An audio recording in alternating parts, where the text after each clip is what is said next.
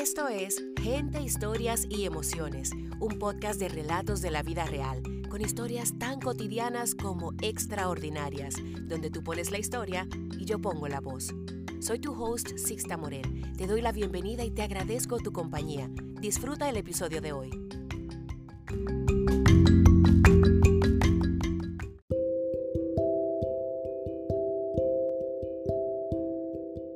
Bienvenidos al quinto episodio de Gente, Historias y Emociones en nuestra quinta temporada. Como siempre, es un placer contar con su sintonía. Recuerden seguirnos a través de arroba en Instagram para que estemos comunicados, para que me comenten qué les parecen las historias y bueno, eso, mantenernos en contacto. El episodio de hoy se titula Cuando sea grande quiero ser como ella y está escrito por Milagros de Félix. Milagros disfruta la escritura de manera informal, vamos a decir, pero lo hace muy bien, le sale muy bien y la gente le pide que siga haciendo esos relatos que ella publica en su página de Facebook semanalmente, dos, tres y así. En este relato, Milagros nos comparte el por qué admira a una mujer que ella conoció hace ya muchos años atrás y cómo la vida, de manera muy graciosa, volvió a juntarlas hace muy poquito tiempo. Milagros trabajó muchos años con jóvenes y niños en situaciones vulnerables y entiendo que su sensibilidad ante las personas y esa forma tan cálida de ver y de retratar a los seres humanos tiene mucho que ver con ese trabajo social que ella realizó y también con su gran corazón. Con ustedes, cuando sea grande, quiero ser como ella.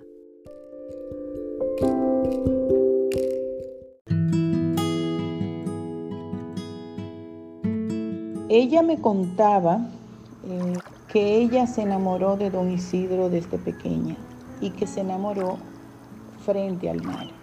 Ella ama el mar.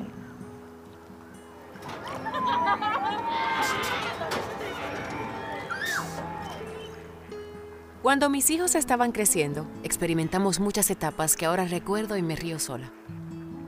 Entre restricciones económicas y obligaciones que se tragaban los ingresos percibidos, nos divertimos como los que más, hasta donde la sábana nos daba.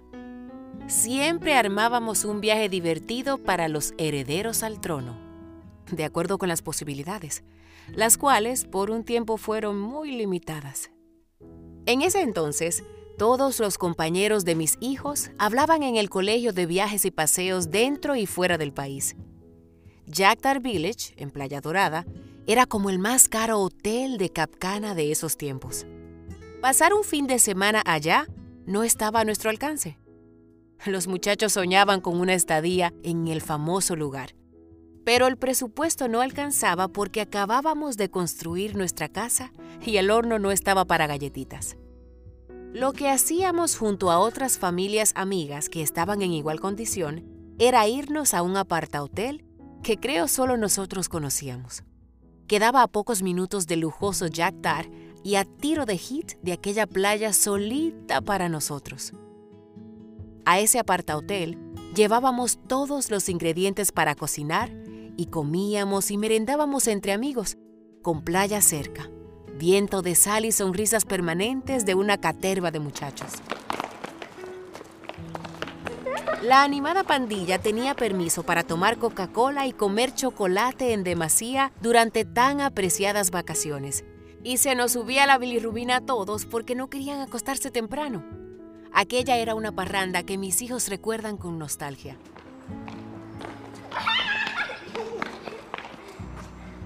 En ese lugar, muy cerca del cielo y vecino del mar, conocimos a Doña Altagracia. Ella era la conserje del aparta hotel y nos conocimos en esos viajes de ensueño con sabor a gozo.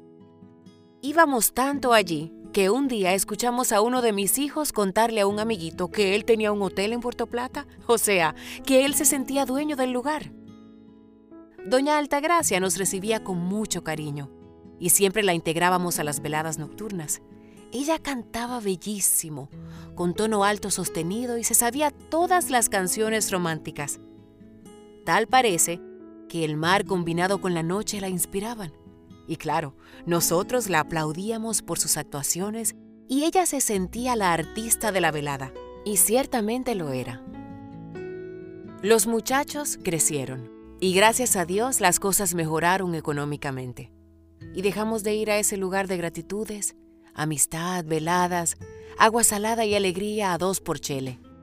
Los intereses de los hijos cambiaron y ya hablaban de ir a Disney y por ahí María se va. Dejé de ver a aquella mujer atenta que nos solucionaba todo lo que hacía falta para que la pasáramos bien.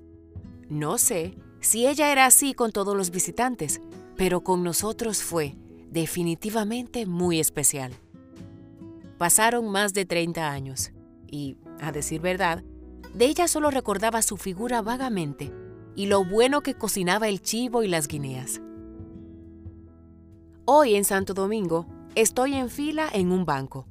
Una empleada tan fea como maleducada trató malísimo a una señora que estaba delante de nosotros. Como fui banquera por tres décadas, sabía que lo que la señora solicitaba era muy simple pero esta empleada grosera y aburrida le explicaba de forma muy tecnológica, de manera que esta señora nunca entendería los pasos a seguir. La empleada es de esas personas que hablan mitad español y mitad inglés. Decidí ayudarle y frenar un poquito a la empleada para que cayera en cuenta de que su trato no era afable ni adecuado con esta mujer, que hasta por su edad merecía respeto. Ayudé con paciencia a la señora y, oh sorpresa, hablando con ella, y aclarándole lo que tenía que hacer. Las dos nos dimos cuenta de que era doña Altagracia, la del Hotel Boramar de Puerto Plata. El mundo es pequeño, repitió dos veces ese tesoro de mujer. Ya en confianza y recordando aquellos tiempos, me encontró muy gorda y me dijo con toda franqueza, pero es que no la conocía, porque usted tiene como 100 libras sin verle. Qué piropo el de esta doña, tan franca como agradable. No, no, no, no, no. Usted tiene un marido que es un pollo, usted tiene que rebajar esas 100 libras o más, porque usted tiene más. Eh, pero me lo hacía con, con amor. En ese sentido, yo soy muy especial y esa especialidad no es buena porque la gente tiene como que cuando tiene 5 o 10 libritas de más es bueno bajarlo, no tanto por la parte física, de cómo se ve, de qué sino por salud. Pero yo siempre he pensado que soy un poquito más que lo que yo peso. Y eso no es bueno. Es bueno tener como su, no se puede tener una autoestima como tan alta. Hay también que pensar en la salud. Compartimos un buen rato. Almorzamos juntas y me contó todas las historias que pudo de su tiempo en el mar y las razones por las que sus hijos la trajeron a vivir en la capital. Mi marido falleció hace una docena de años y ese tiempo llevo con él en mi corazón todos los días. Sus ojos hablan más que su boca y sus manos no esconden el trabajo duro de tantos años. Vivo en un barrio muy retirado de aquí, pero soy feliz porque aunque somos pobres, somos unidos. Y así prosiguió listándome con nombre y edad el inventario de nietos y bisnietos la capital es bonita, pero echo de menos el mar con sus olas incansables. Me dijo, aquí la gente siempre está brava y de mal humor. El que vive cerca del mar nunca le sucede eso, porque el mar relaja hasta los leones. Sabes, desde que nací hasta hoy, las olas vienen y van sin descanso. Ellas no se cansan y yo tampoco me canso de verlas olerla y sentirla. Dos y tres veces al mes visito ese mar malhumorado del malecón. El mar no es igual aquí porque los carros interrumpen la tranquilidad de las olas, pero el azul es el mismo. Yo quisiera terminar mi día cerca de ese azul que me vio nacer. Quisiera morir feliz y hacer feliz a los que me rodean.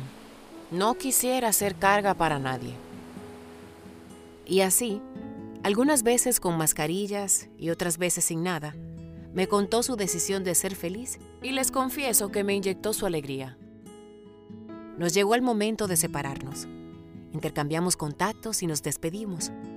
Ella con sus manos muy arrugadas y abundantes hilos de plata entretejidos en su cabeza, y yo, asimilando el piropo de mis 100 libras de más, pero agradecida de Dios por encontrarme con esta mujer de bien que queda tatuada en mi pecho para siempre.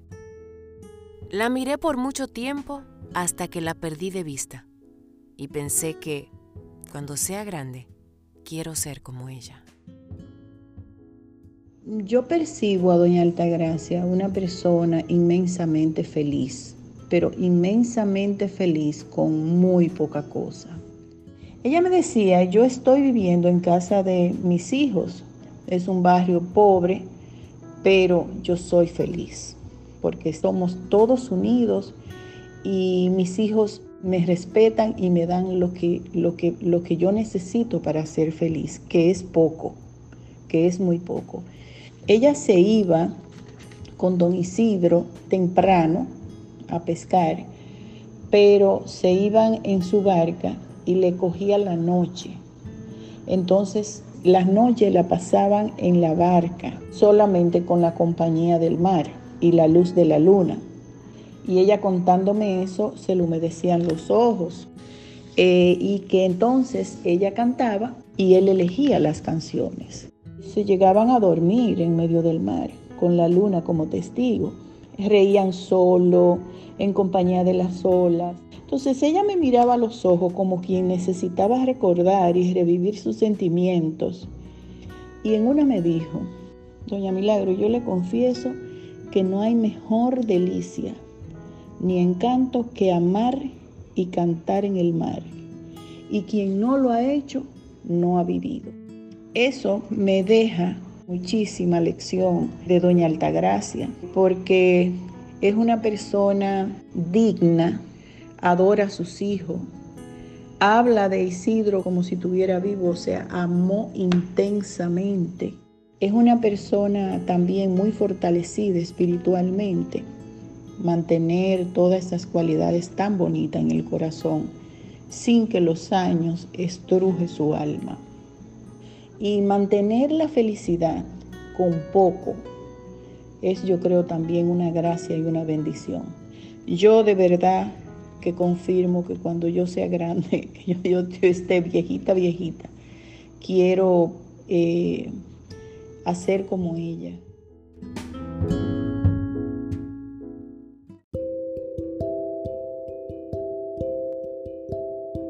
Hasta aquí este quinto episodio de Gente, Historias y Emociones. Milagros, muchísimas gracias por compartir con nosotros todas las enseñanzas que la vida de esta mujer ha dejado en la tuya. Y estoy segura que ahora ha dejado en la vida de muchos de nosotros, porque nos quedamos pensando en, en esos detalles. Yo me quedo con la belleza de ese amor que aún luego de estar separados físicamente, está ahí en su corazón y vive con ella día tras día. Y me quedo con seguir valorando las pequeñas cosas que quizá no valoramos en su justa dimensión. A ustedes un abrazo y nos encontramos la semana que viene con otro episodio con más gente, más historias y más emociones. Hasta la próxima.